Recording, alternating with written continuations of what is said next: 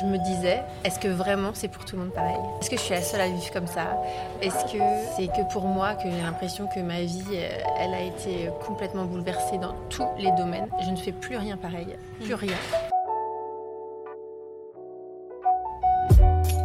La solitude, le doute, la culpabilité et un amour incommensurable, la fatigue, le corps tout mou et ce petit être si fragile entre nos bras. Le postpartum ou l'après-accouchement nous propulse au-delà de nos limites physiques mais aussi psychologiques. Et alors que je me croyais seule, un élan incroyable s'est produit samedi sur Twitter avec la naissance du hashtag mon postpartum. Des milliers de femmes ont témoigné sur ce sujet trop souvent écarté. Mais ne nous arrêtons pas là en si bon chemin. Toutes et tous ensemble, continuons à mettre en lumière cette période qui chamboule nos vies et fait de nous de jeunes parents. Bienvenue dans le quatrième trimestre, saison 1, Postpartum is a Bitch. Épisode 1 de l'importance de la bienveillance. Je m'appelle Sophie et dans ce tout premier épisode du quatrième trimestre, je vais tout d'abord vous parler de mon séjour à la maternité avant d'aller rencontrer Madeleine, la créatrice du compte Instagram Postpartum ta mère. C'est parti Pour commencer, remontons un peu le temps. Nous sommes le jeudi 3 octobre, il est 1h59 et Léonard vient tout juste de faire de moi une maman. Cela peut sans doute paraître idiot, mais la toute première chose que j'ai dit en le voyant, c'est Comme il est beau. Je n'en revenais pas d'avoir fait un bébé aussi beau. Peut-être parce que tout au long de ma grossesse, j'appréhendais terriblement le jour de l'accouchement et je me disais que je n'y arriverais pas. Quand je croisais les mamans dans la rue avec leurs enfants, je me demandais comment elles avaient fait, comment concrètement elles avaient pu sortir un petit être de leur ventre. Et même en arrivant à la maternité, quand on nous a installés dans la chambre avec mon mari et que la sage-femme nous a dit en nous montrant le berceau vide bientôt vous serez trois, je n'y croyais pas. Finalement, l'accouchement s'est bien passé et l'équipe médicale a été parfaite. Ensuite, nous sommes restés trois heures dans la salle d'accouchement à profiter des premiers moments avec notre bébé. Trois heures, c'était un peu trop long pour moi, et j'avais hâte d'être dans la chambre pour qu'on puisse se reposer tous les trois. Mais à peine installé dans mon lit, la sage-femme de garde a demandé à mon mari de partir, sous prétexte que lui n'était pas hospitalisé. C'était vrai, mais à cinq heures du matin, j'ai trouvé ça violent et je n'ai pas compris pourquoi, après une nuit blanche, on lui demandait de rentrer tout seul chez nous alors qu'il venait tout juste de devenir. Le lendemain matin, ou plutôt quelques heures plus tard, ont commencé les détails un peu moins glamour. Comme j'avais fait plusieurs chutes de tension pendant l'accouchement, je devais attendre la sage-femme pour me lever et aller aux toilettes. Et là, sensation très bizarre, j'avais l'impression de ne plus avoir de périnée. Du tout. J'avais beau essayer de contracter, il ne se passait absolument rien. Je regrette un peu que personne ne m'ait dit quoi faire avec mon périnée. Je sais qu'une feuille m'avait été donnée avec des conseils de respiration ou quelque chose comme ça, mais honnêtement, je ne l'ai pas lu et j'imagine que je ne suis pas la seule. Magie des réseaux sociaux, j'avais vu quelques jours plus tôt des photos de ventre encore gonflées après l'accouchement, je n'ai donc pas été complètement surprise que le mien soit comme ça aussi. Je l'ai d'ailleurs pris en photo à postpartum plus 2 et plus 3. En revanche, j'étais terrorisée à l'idée que quelqu'un me fasse une remarque du genre Mais tu n'en aurais pas oublié un là-dedans parce qu'avec la fatigue, je crois que cela m'aurait juste fait pleurer, alors qu'en fait, c'est tout à fait normal d'avoir le ventre encore gonflé plusieurs jours, plusieurs semaines et même plusieurs mois après l'accouchement.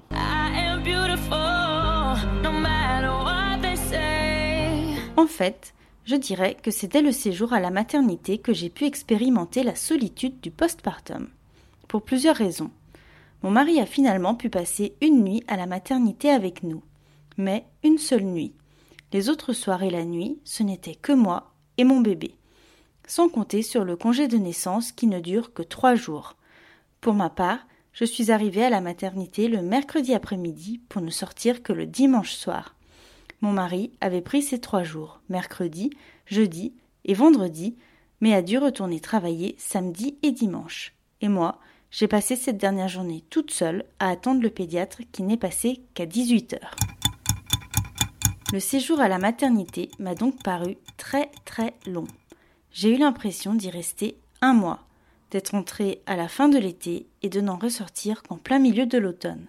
J'avais vraiment besoin de retrouver mon petit cocon et de pouvoir réellement commencer notre nouvelle vie à trois. Certaines rencontres font du bien.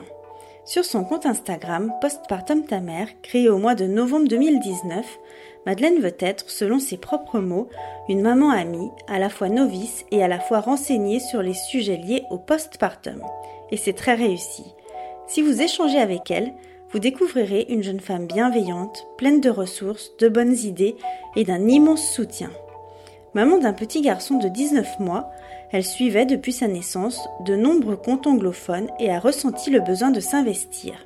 Via son compte, elle souhaite faire relativiser et encourager les mamans à se soutenir entre elles. Nous nous sommes retrouvés dans un café parisien près de Montparnasse et sommes restés près de deux heures à discuter, toutes les deux passionnées par la thématique du postpartum. Toi, qu'est-ce qui te travaillait dans le postpartum? C'est à quoi que tu pensais euh, à chaque fois? En fait, je me disais, est-ce que vraiment c'est pour tout le monde pareil? Ça, c'était mon truc. Euh, je me dis, est-ce que je suis la seule? Est-ce que je suis la seule à vivre comme ça? Est-ce que euh, c'est que pour moi que j'ai l'impression que ma vie, euh, elle a été complètement bouleversée dans tous les domaines? Je ne fais plus rien pareil, plus mm. rien. me doucher, manger, aller aux toilettes, mais rien n'était pareil. Un jour, j'ai entendu sur un podcast Agathe Le Caron, de la Maison des Maternelles, qui est interviewée et elle dit, mais il y en a, elles mentent. Il y a des mères, elles mentent. Elles disent c'est comme ça. Bon, Agathe, elle, est vraiment trop drôle. Hein. Moi, je, suis une fan. Et avec son franc-parler comme ça, elle dit Mais c'est pas possible. Elle dit euh, Franchement, c'est un tel tsunami dans la vie. Il y a un moment, euh, voilà, c'est comme ça, il y en a, elles mentent. Et en fait, ça m'a tellement fait du bien d'entendre ça. Alors, voilà, que ce soit vrai ou pas, que certaines mentent ou pas.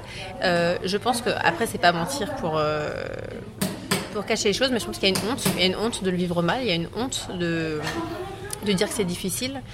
Et on a une sorte de pression parce que maintenant j'ai compris, enfin j'ai compris, je sais pas, mais ma théorie, c'est que si on dit que c'est difficile, ah, on a l'impression qu'on remet en question l'amour qu'on a pour notre enfant, ce qui n'a rien à voir. Rien à voir. Bien sûr. Et en fait, euh, on n'aimerait tellement pas qu'on mette, remette ça en question que on, se sent obligé de dire qu'on aime tout, euh, qu'on vit tout, bien, que tout va bien, qu'on est épanoui au possible. Qu'on n'est pas fatigué du non. Et le tabou voilà, commence dès le début. Déjà, on n'a pas le droit de dire que euh, bah, on le vit mal de. Alors qu'il y a quand même pas des mots pendant la grossesse. C'est ça. Et même de pas réussir à tomber enceinte, finalement, c'est aussi hyper difficile. Mais c'est. Mm. Pourquoi est-ce que beaucoup euh, n'en parlent pas? Parce que mm. les gens vont se mêler de. Voilà, vous faites pas bien ci ou pas bien ça. Il faut manger comme ci ou comme cela. Et, euh, après, pendant la grossesse, c'est pareil. Euh, voilà, c'est un peu. toutes les femmes passent par là depuis des millénaires. Il y a ça, on a une pression de dingue. Et moi, je crois. Franchement, je suis pas je ne veux pas avoir un discours anti-homme du tout, mais euh, je pense que si les hommes accouchaient, ce serait quand même pas la même chose. Il y a des chances. Du coup, toi, sur ton compte Instagram, euh, moi, ce qui m'a marqué, c'est que tu parles beaucoup de, bienveillance, euh, de, sororité, de, s'entraider les unes les autres. Est-ce que toi, c'est quelque chose qui t'a manqué quand tu as accouché? Alors. Et les mois qui ont suivi hein. Oui, je pense que ça m'a manqué, mais aussi parce que je m'en suis privée. Euh, je pense que justement le tabou et la honte qu'on peut ressentir fait que on ne parle, on parle pas de ce qu'on vit vraiment. Déjà, moi je pensais être la seule à vivre des choses comme ça, parce qu'ici ou là j'essayais de dire des choses, mais mm. si en face on n'est pas, euh, il n'y a pas quelqu'un de réceptif tout de suite, on se tait et on, ça nous mure vraiment. Et moi-même, euh, des fois, j'ai appelé des copines et quand même, j'avais de la compréhension aussi. Il y a quand même des coups de fil avec ma sœur mhm. euh, où je lui ai dit, mais en fait, je suis pas faite pour être mère. Enfin, voilà, j'étais en pleurs. Des enfants, ta sœur? Ouais, elle en a quatre. Ah oui. Ouais, voilà. Donc je l'ai appelée, j'ai dit, euh, mais c'est pas possible. En fait, je me suis trompée. Je lui ai dit ça. Donc je l'ai appelée en pleurs. J'ai dit, je me suis trompée. En fait, je suis pas faite pour être mère. Donc c'est quand même. Là, je, je, ressentais, je ressentais la honte puissance 30 000.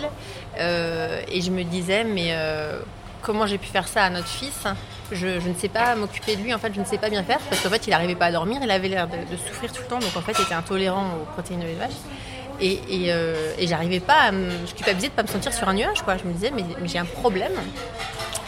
Et, et alors que mon fils, je l'aime euh, tellement, tellement. Oui, ça change rien. En non, mais en fait, je, justement, cette image de la mère, j'étais, je, je suis pas faite pour être la mère idéalisée euh, que je projetais, cette image que je projetais, c'était ça. Alors en fait, être mère, c'est tout le monde est mère à sa manière et c'est ça que j'ai envie de communiquer. Et je pense aussi que euh, c'est une période dans le couple de chamboulement et c'est très difficile pour son conjoint de comprendre ce qu'on vit. Mm. Alors je pense qu'il faut communiquer au maximum et il faut vraiment essayer de Vous, vous avez de se faire comprendre. tous les deux? Euh, oui, on parlait beaucoup. Après, quand il m'entendait avec euh, des copines qui ont des enfants au téléphone, il me disait Je comprends pas ce que tu racontes. Euh, J'ai pas l'impression que c'est ce que tu vis. C'est pas ce que je vois moi. T'as pas l'air d'avoir autant de difficultés. Et voilà. il- Parce que moi, j'étais en mode Je gère tout. Donc lui, il voyait Superwoman aux commandes. Je lui laissais peu de place. Euh, parce qu'en fait j'étais angoissée et j'avais l'impression que si je, le- je passais le relais, alors et j'étais à bout hein, franchement, j'étais au bord de l'évanouissement parfois à, force de bercer notre fils.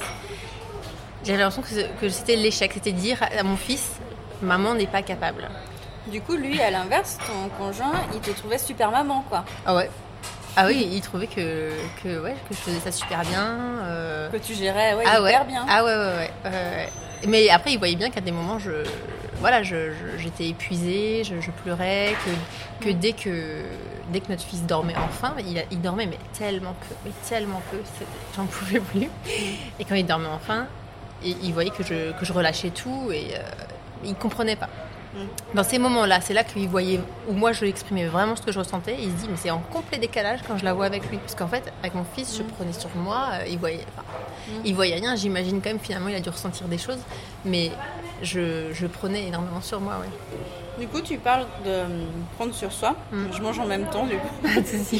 Mm. Est-ce que toi aussi, tu as ressenti ça qu'après l'accouchement, tout doit être euh, centralisé sur le bébé et plus du tout sur la maman? Alors ça m'a pas complètement frappée parce que toutes les attentions envers mon bébé me faisaient beaucoup de bien. Je vraiment euh, dès que quelqu'un dit quelque chose de gentil sur mon bébé, euh, euh, ça me fait du bien, je trouve ça valorisant. Ouais, donc j'ai découvert cet aspect qui n'existe pas tant qu'il n'est pas né. On, voilà, on connaît pas ça. On va dire que c'est surtout au niveau médical euh, où j'aurais attendu beaucoup plus d'attention envers moi. Voilà, il n'y avait pas une grande empathie. C'est très infantilisant et euh, Mais c'est comme ça tout au long de la grossesse, ce côté un peu. euh, infantilisant. Ouais. Ouais, ah ouais, c'est incroyable. Enfin, c'est assez choquant parce que je, me disais, on vit une vie d'adulte jusqu'à ce qu'on ait un enfant et on se dit quand même que c'est euh, le summum d'être adulte euh, quand on devient un parent. Enfin, c'est vraiment les responsabilités, il n'y a plus le choix là.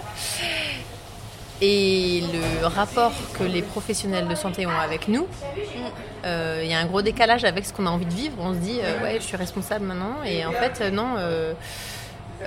ouais, c'est très infantilisant. Et puis, donc, la sage-femme qui vient à domicile au retour de la maternité, c'était express.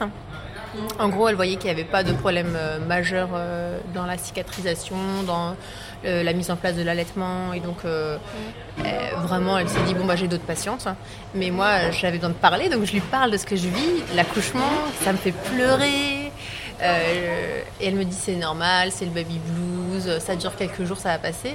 Alors qu'au final, je pense que j'ai frôlé la dépression postpartum par la suite. Parce que euh, je pense que juste avec une écoute au début, ou, ou- ou plusieurs écoutes, etc., euh, enfin des écoutes diverses, on peut désamorcer euh, un malaise qui s'installe au début. En fait, on, si on nous aidait à, à évacuer tout ce qu'on a vécu par rapport à l'accouchement dès le début, pouvoir en parler, être entendu, dire et voilà ce que je ressens par rapport à mon bébé, euh, mon nouveau rôle, je suis déstabilisée, etc. euh, je pense qu'on désamorcerait vraiment quelque chose qui ferait que la suite serait apaisée. Et, euh, Et je me disais, ouais, si c'était plus facile, un rendez-vous avec un psy, euh, ça me ferait beaucoup de bien. Mais là, euh, avec un nouveau-né euh, voilà, qui est au sein tous les trois quarts d'heure, je trouve ça compliqué. Alors moi, tu sais, j'ai pas eu tout Ouais. la même expérience Ah parce ouais. que moi, la sage-femme qui est venue chez moi, au contraire, j'ai trouvé qu'elle avait été euh, hyper à l'écoute Ah et ouais, que- bah, génial. et qu'elle était presque, tu vois, euh, dans la psychologie. Quoi. Ah Et je oh pense là que là. heureusement qu'elle était là, bien, tu ah vois. Mais je peux comprendre que tout le monde n'ait pas la même expérience. Est-ce que tu penses qu'il y a des choses qui pourraient être faites dès la maternité Euh, alors moi, vraiment, je, je trouve qu'à la maternité, il devrait y avoir un passage en chambre d'un psychologue. Ouais. Ouais, vraiment. Pour raconter Euh, l'accouchement, par oui. exemple Ou alors quelqu'un de formé. euh, je ne sais pas s'il y aurait une- bah, il y a des associations euh, en périnatalité, etc., qui, qui pourraient intervenir. Enfin, trouver quelque chose. Euh, pour écouter les mamans dans leur chambre, euh, juste raconter le récit de Mhm. comment ça s'est passé l'accouchement, parce que c'est pas pour rien. On demande à n'importe quelle femme qui a eu un enfant comment s'est passé l'accouchement. Mhm. C'est toujours toute une histoire. On s'en souvient toute sa vie en détail. C'est que ça marque. Euh, Toi, ton conjoint, il avait pu rester non, moi j'ai accouché à 16h30 Ouais. euh, et je suis restée jusqu'à 20h dans la salle d'accouchement. Coup, toi, Et mon mari, il a dû partir partir à 21h30, 22h. Donc euh, ouais, on va dire deux heures après être euh, dans la chambre, on lui a dit euh, maintenant faut partir. euh, et lui, franchement, ça a été aussi difficile pour lui, très difficile de me laisser.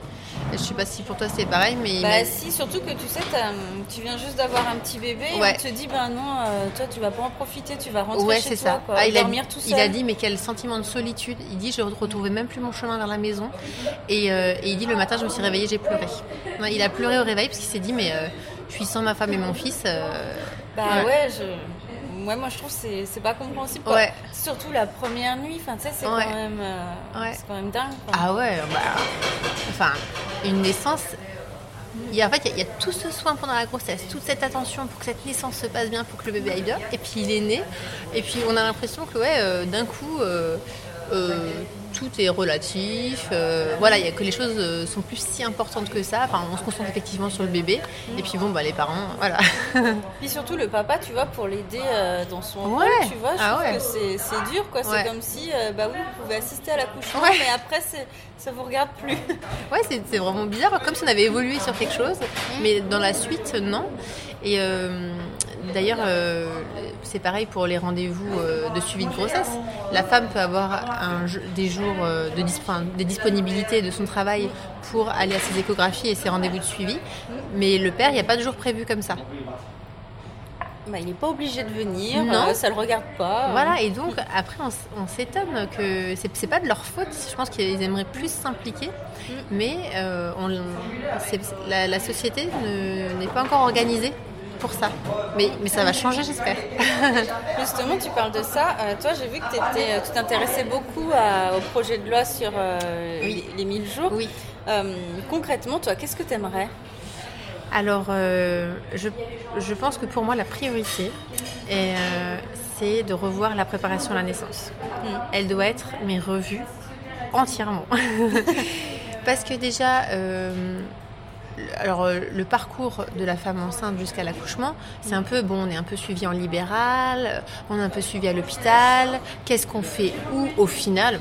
Le, premier rendez-vous euh, précoce de, de grossesse où on est censé déjà parler de voilà comment euh, on est tombé enceinte, quel est notre projet de naissance, euh, déjà voilà qu'il y ait un petit suivi euh, de voir comment euh, les parents se sentent. Est-ce que Mais moi, je crois pas avoir eu de rendez-vous comme voilà, ça. bah, en fait c'est je c'est euh, sais pas comment on peut dire, c'est conseillé ou c'est prévu, mais c'est pas obligatoire, c'est pas clair, on sait pas comment l'avoir ce rendez-vous. Non, tu vois. Ouais, moi non plus, je suis connais pas sûre de l'avoir fait. Enfin, c'est un peu bizarre. Et après, j'ai fait un on a fait un suivi de préparation à l'accouchement en autonomie avec une sage-femme libérale. Du coup, je suis pas allée aux séances de préparation à l'accouchement de l'hôpital parce que ça faisait doublon, je trouvais. Mais en même temps, je me dis, est-ce que j'ai loupé quelque chose? Euh, Et puis pendant ces séances de préparation qui étaient très bien pour la gestion de la douleur, ça nous a vraiment aidé. Et puis voilà, le, lien du père avec le bébé, il est là à toutes les, séances. Euh, ben, on n'a jamais parlé de l'après. Alors que le moment où on n'est plus accompagné et le moment auquel on a besoin d'être préparé, c'est l'après-accouchement. Euh, voilà, tout ce à quoi on est confronté. Donc voilà, pour moi, c'est préparation à l'accouchement qui doit être euh, entièrement revue. Euh, parce que finalement, l'accouchement, on est tellement entouré que quoi qu'il arrive, on nous dit quoi faire. Euh, et à la limite, si on va accoucher d'une certaine manière, on se renseigne, on lit des livres parce que ça nous intéresse. Oui, et puis parce qu'il y a la documentation pour aussi. Voilà, c'est ça. Voilà, oui, oui. Et euh, présenter pourquoi pas aussi les différentes manières d'accoucher. Parler beaucoup plus de la césarienne en préparation à l'accouchement parce qu'on nous prépare à pousser et à accoucher par voie basse. Mais du coup, toutes celles qui, pour qui il y a une césarienne d'urgence euh, ou une césarienne qui doit être prévue, parler de la prématurité. Vous pensez accoucher à 9 mois, mais si ça se trouve à 6 mois et demi, vous aurez votre bébé. Enfin, voilà, beaucoup plus anticiper tout ça, tout ce qui est traumatisant. Mm. Euh, et, euh, et pourquoi pas faire des groupes de parole de femmes enceintes Elles se Mhm. retrouvent euh, avec des mêmes termes, qu'elles puissent se retrouver entre elles, dire comment des choses. Faire des groupes de parole, je sais que ça se fait à certains endroits, dans des maternités, avec des mamans qui ont accouché le même jour. Mhm. Euh, et qu'elles puissent se retrouver, euh, les réunir, je sais pas moi, deux mois après, trois mois après, et pareil qu'elles puissent parler. Ça peut se faire aussi dans les PMI. Euh, et euh, ne pas laisser partir les, les couples avec leur bébé sans un livret. Mm. Pratico-pratique sur euh, vous avez eu une déchirure, une épisiotomie, euh, voici euh, les conseils. Parce que bah, moi je me suis assise normal sur le siège de la voiture euh, Mm. et là j'ai cru que c'était du béton armé et je me suis dit mais c'est pas possible de s'asseoir là, comment, comment ça va se passer? Donc un coussin ça aurait été bien. Retour à la maison, pareil, mettre un coussin partout, euh, on peut s'asseoir.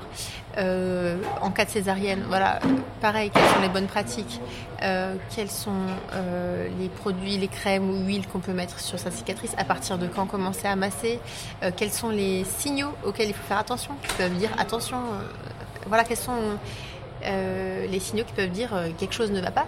Toi, comment tu t'es euh, sentie justement euh, les premiers jours à la maison et même les semaines après, tu vois? Ouais, Au bout de combien de temps ouais, tu dirais que, euh, que tu as commencé à sortir un peu la tête de l'eau et à te sentir mieux? J'allais Alors- dire bien, mais... Alors moi, euh, le, dès qu'on est rentré de la maternité, euh, pour certains c'est un choc. Moi j'ai adoré rentrer de la maternité, Euh, me retrouver dans mon cocon euh, avec mon mari et mon fils à la maison, c'était le bonheur. Ouais, le bonheur. J'ai plein d'images de cette journée. Il faisait beau, il est né en juin. Vraiment, l'appart, il était rangé comme pas deux. Voilà, on était accueillis comme des rois. Vraiment, c'était super. Euh, mais très vite, je me suis rendu compte. Donc, on est rentré, euh, notre fils dormait. Et euh, je me suis dit, bon, bah, je vais faire la sieste. Je vais enfin pouvoir dormir parce que j'arrivais pas à dormir à la maternité. Mm. Et là, il dort à côté de moi.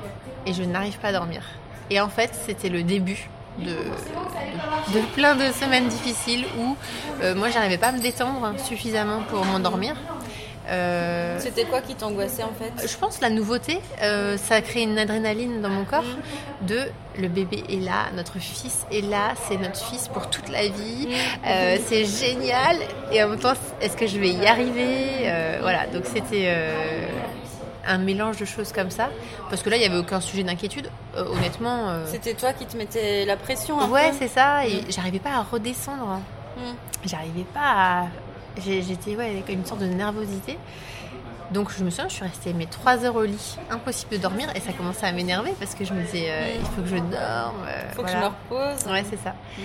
Et, euh, et je pense que je me suis aussi mise une pression finalement sur ce trouver du sommeil quand on peut, dormir quand, quand on peut, Mm.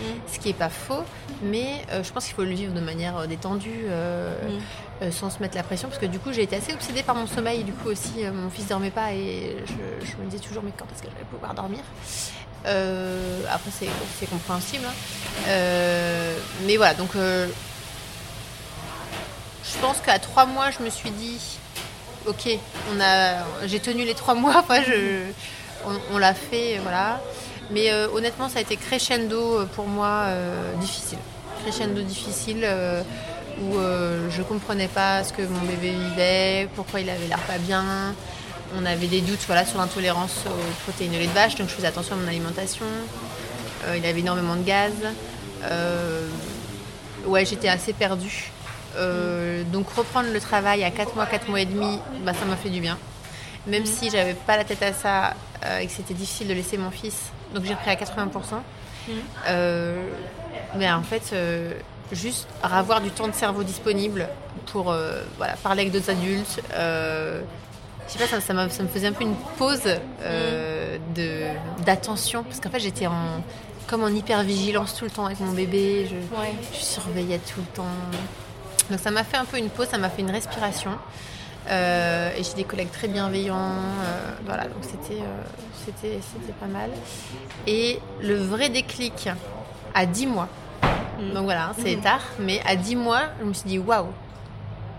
Alors c'est, je sais pas, je me suis dit c'est, c'est beau, on est bien, on trouve un équilibre. Je, je- voilà, je pense qu'on était au début de l'équilibre.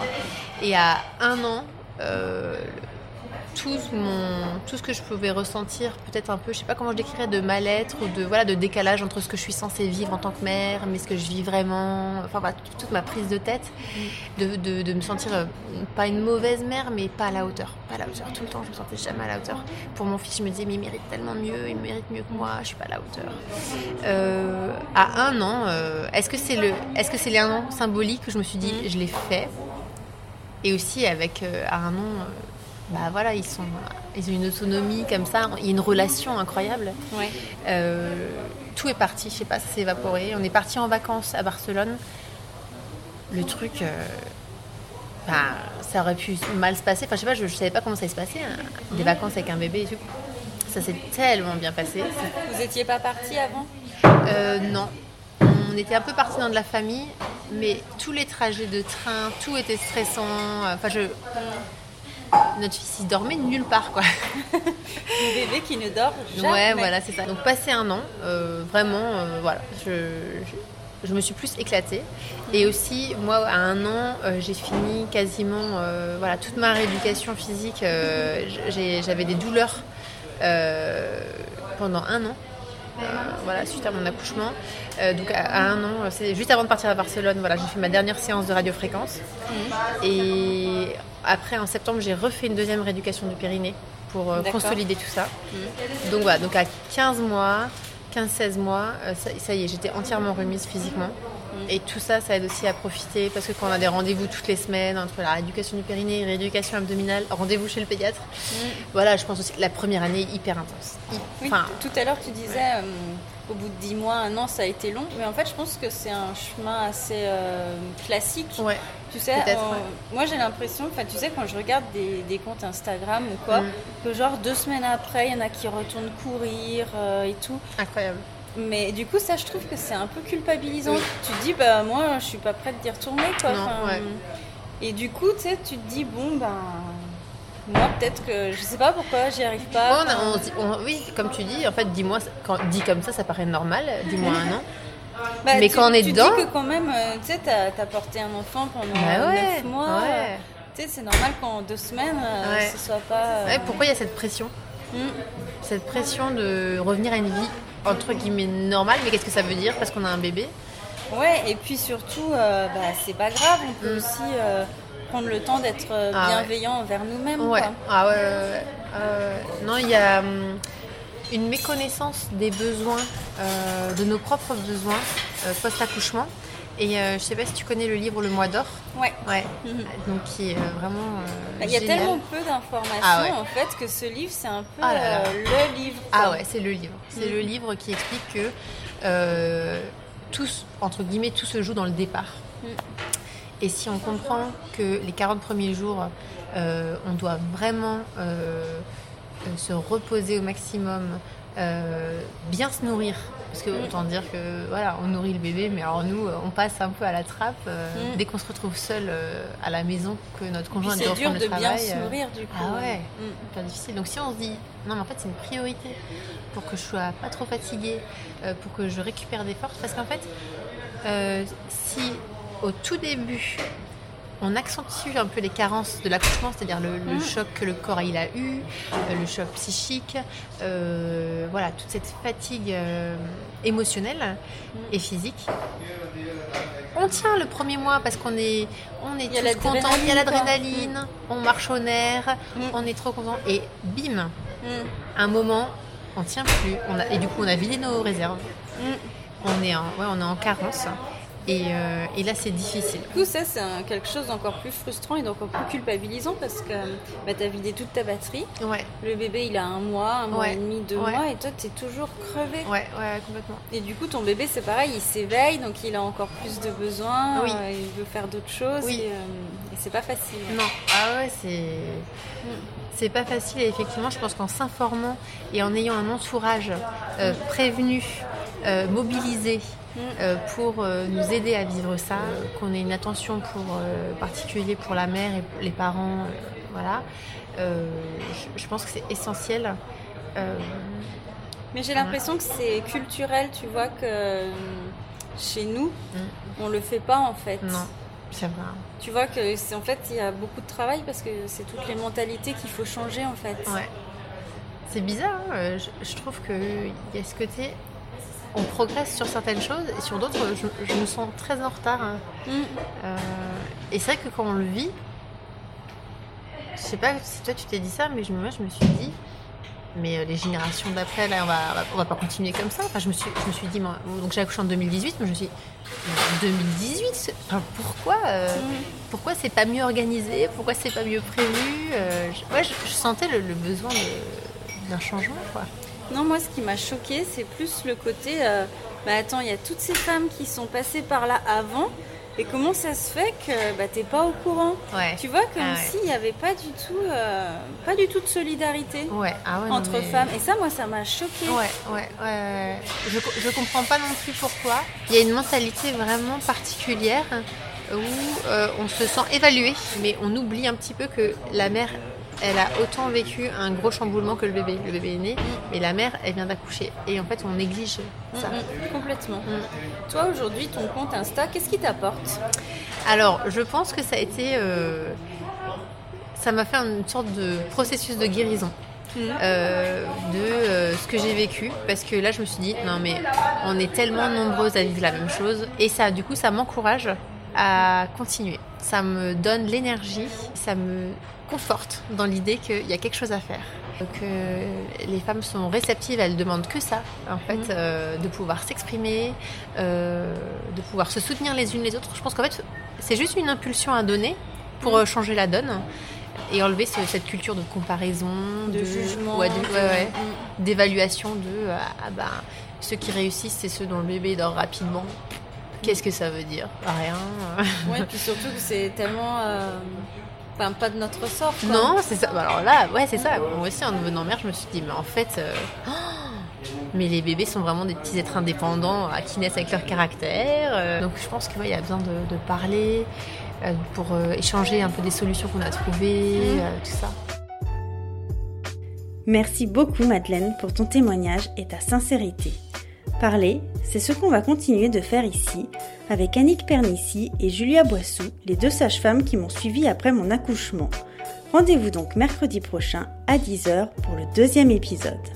Et en attendant, si l'épisode vous a plu, n'hésitez pas à vous abonner, à partager et à commenter. Rejoignez également le quatrième trimestre sur Instagram, le lien se trouve dans la barre d'infos. À la semaine prochaine.